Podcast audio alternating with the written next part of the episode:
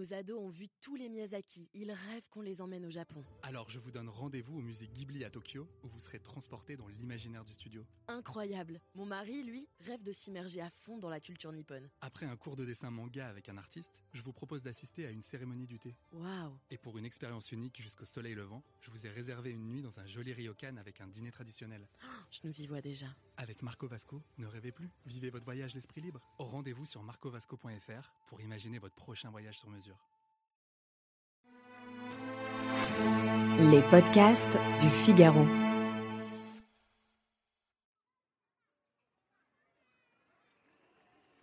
Excusez-moi, puis-je prendre place à côté de vous? Le vieil homme fixe le banc où est assise la femme qui se tient droite, l'air sérieux, une main posée sur sa canne, le regard perdu vers l'horizon.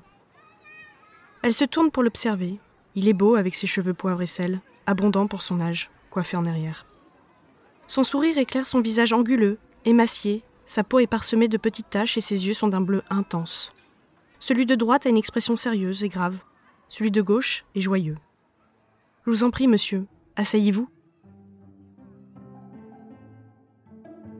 Bonjour et bienvenue dans le podcast Le Moment des livres. Vous venez d'écouter un extrait d'un couple d'Eliette Abécassis, publié chez Grasset. Qu'est-ce qu'un couple? Comment fait-il pour durer? Peut-il résister à tout malgré les doutes, les désirs et les trahisons? Je m'appelle Alice Develay et aujourd'hui je suis avec l'auteur de ce roman. Bonjour Eliette Abécassis. Bonjour Alice Develay. Vous avez publié Un couple, un roman dans lequel vous remontez le cours de la relation amoureuse d'un vieux couple. Alice et Jules, en l'occurrence, vos personnages principaux, sont au crépuscule de leur vie. Ils sont un peu fatigués, un peu malades, un peu tristes. Leur vie tient à ce peu de choses qui leur restent, le passé et avec lui ses bribes de souvenirs. Alice et Jules ont vécu 60 ans ensemble, 60 années d'histoire. À travers eux, nous revivons la grande histoire du XXe siècle, mai 68, la chute du mur de Berlin le 11 septembre. Mais nous vivons surtout une histoire avec un petit H, à hauteur d'homme, avec ses guerres et ses luttes intérieures. Alors première question, Eliette Abécassis, comment est né ce roman? Et est-ce que c'est un roman d'abord? C'est un roman, oui, c'est un roman, mais qui est né de beaucoup d'expériences, de, réflexions et aussi du fait de voir aujourd'hui des couples très âgés, de 90 ans, se tenir par la main. C'est la première fois peut-être depuis l'histoire du monde que l'on voit ces couples qui ont vécu 60 ans ensemble grâce au vieillissement de la population. Donc ça fait des très très très longues périodes de temps. J'ai eu envie bah, de percer ce mystère parce que souvent on leur demande à nos, nos parents ou nos grands-parents qu'est-ce qui a fait que vous avez, vous avez réussi finalement à vivre votre vie de couple sur une si longue période. Et à chaque fois, j'ai eu des réponses différentes. Chacun a sa réponse. Et je me suis rendu compte que la vie d'un couple sur de très longues années, sur une longue durée, c'est quelque chose d'extrêmement tabou. C'est une véritable intimité qu'il est difficile de percer. Et c'est ce que j'ai essayé de faire dans ce roman. Et alors, est-ce que vous avez percé le secret du grand amour? Je ne sais pas si j'ai percer ce secret, en tout cas, j'ai voulu révéler le mystère, c'est-à-dire donner à voir.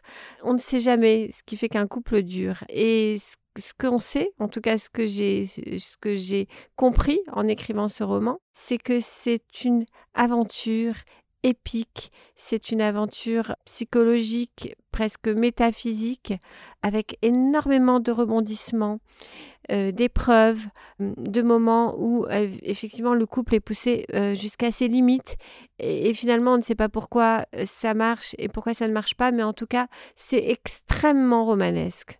Et pourtant ça n'a jamais été écrit tel quel, un couple qui dure. C'était pour, ça que c'était un, défi et puis une aventure romanesque extraordinaire que d'écrire ce livre. Justement, Un couple, c'est un roman sur la vie, les amis, l'amour, un roman hors du temps, alors qu'aujourd'hui la mode est plutôt au roman euh, cynique, tragique, aux relations, euh, sur les relations toxiques.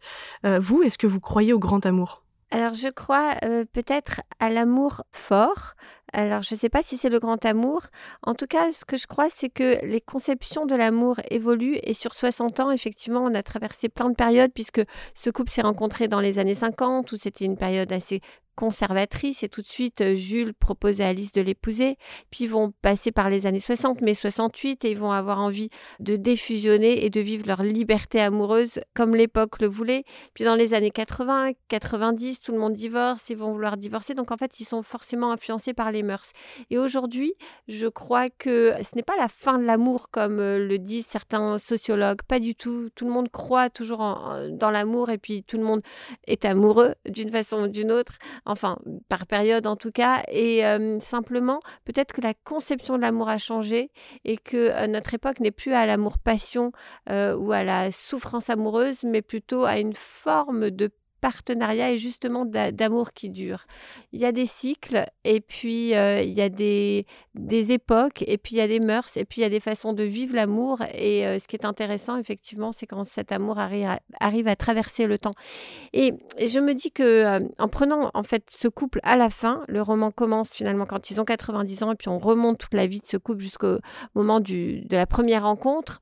Ce qui est fort en amour, c'est peut-être le début, les, premiers émois, la passion amoureuse, et puis la fin. Alors là, la fin, quand on voit des couples de 90 ans ensemble, là, c'est carrément sublime. Et entre les deux, c'est pas génial. Il se passe plein de choses, oui.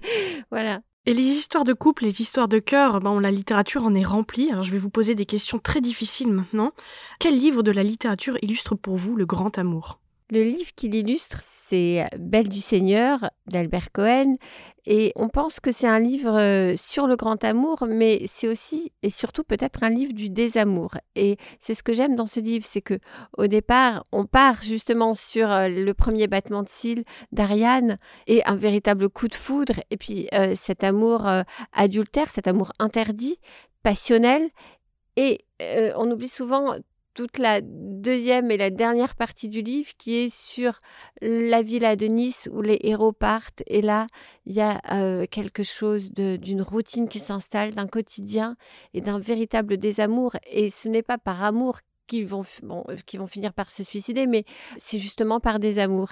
C'est une geste, une chanson de geste de, de, de l'amour euh, qui est épique, qui est lyrique et qui dépeint l'amour vraiment dans tous ses états. On a l'impression que c'est votre livre de chevet, je me trompe c'est vrai que c'est mon livre de chevet. Et mais sur votre table de chevet, là, il y est toujours ou il y a autre chose en ce Alors, moment? sur euh, ma table de chevet, il y a toujours euh, les derniers livres qui sont sortis parce que j'adore les librairies. Et là, en l'occurrence, euh, il y a un livre d'amour aussi. Restons dans ce thème, c'est euh, Une nuit particulière de Grégoire Delacour qui vient de sortir et qui raconte une histoire d'amour euh, sur une nuit, d'amour fou et totalement improbable qui se passe aujourd'hui entre deux êtres très différents et entre lesquels il va se passer quelque chose de d'inattendu. On a parlé des romans d'amour. Quel livre vous a fait pleurer? Le livre qui m'a fait pleurer, c'est Les Misérables de Victor Hugo. Et à chaque fois que je le relis, parce que je le relis souvent, euh, je ne peux m'empêcher de pleurer. Victor Hugo euh, est un, un, auteur euh, de, de l'empathie. On a vraiment une, sensation euh, de, ce que ressentent ces personnages à un point d'émotion, enfin qui porte l'émotion, pour moi, un, un paroxysme. Vraiment, c'est l'auteur qui parle le plus au cœur. Quel livre vous a fait rire? C'est euh, le complexe de Portnoy de Philippe Roth, surtout ses premières pages où le héros, euh, petit garçon, euh, va à l'école et puis il est persuadé que sa mère, en fait, s'est déguisée dans sa prof puisqu'elle est absolument partout. Quand j'y pense, je, j'en ris encore. Quel livre vous a mis en colère? C'est un livre de Giorgio Agamben, qui est, euh, je pense, un des plus grands philosophes euh, contemporains et philosophe de notre modernité, et qui s'appelle Après Auschwitz. Et euh, en fait, ce livre pose la question de la transmission et de la mémoire. Et il critique le fait que les philosophes disent que Auschwitz et la Shoah, c'est l'indicible. Parce qu'il dit que c'est en quelque sorte, il va aussi loin dans sa pensée que de dire cette chose que évoquer Auschwitz, dire que c'est l'innommable, c'est en quelque sorte perpétrer le crime des nazis puisque eux-mêmes effaçaient leurs traces. Et au début, ça m'a donc mise en colère et perturbée. Et puis maintenant, et c'est bien en fait, c'est-à-dire euh, ça a provoqué quelque chose euh, d'une véritable pensée parce que c'est une pensée qui est très forte et qui est puissante et qui, et qui va jusqu'au bout euh, de son raisonnement. Et aujourd'hui, en fait, je pense qu'il a raison. Je pense que effectivement, les philosophes ne peuvent pas simplement démissionner en disant qu'on ne peut pas penser à Auschwitz, donc n'en parlons pas. Il faut absolument trouver une façon de transmettre cette mémoire pour que ça ne se répète pas. Et quel livre vous pourriez offrir? Est-ce que ce livre-là, vous pourriez l'offrir ou est-ce qu'il y a un autre livre en tête qui vous viendrait que vous aimez offrir? Alors, le livre que j'aime le plus offrir, c'est un peu euh, chauvin ce que je vais dire, mais euh, c'est le livre de mon père, Armand Abécassis, qui s'appelle Il était une fois le judaïsme. Pourquoi celui-là? Mon père a écrit beaucoup, beaucoup de livres sur la pensée juive, mais ce livre, Il était une fois le judaïsme, c'est son livre euh, le plus pédagogique et qui accomplit cette prouesse, je dirais, d'une pensée vraiment savante, précise, universitaire et en même temps extrêmement fluide et qui permet de découvrir le judaïsme comme jamais, inscrit dans euh, une philosophie, dans les sciences humaines et dans, dans, un contexte historique, politique et social. Vraiment, c'est un livre merveilleux euh, pour découvrir la pensée juive. Merci Elietta Bekassis. Merci à vous. Je rappelle que vous êtes l'auteur d'un couple publié chez Grasset. Merci de nous avoir écoutés. Retrouvez tous nos podcasts sur lefigaro.fr ou sur vos plateformes d'écoute préférées. À bientôt!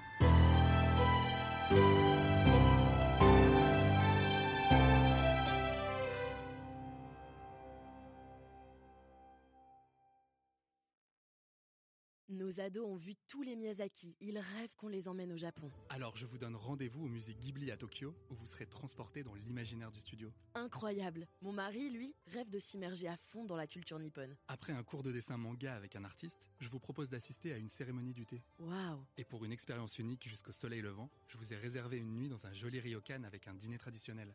Je nous y vois déjà. Avec Marco Vasco, ne rêvez plus. Vivez votre voyage l'esprit libre. Au rendez-vous sur marcovasco.fr pour imaginer votre prochain voyage sur mesure.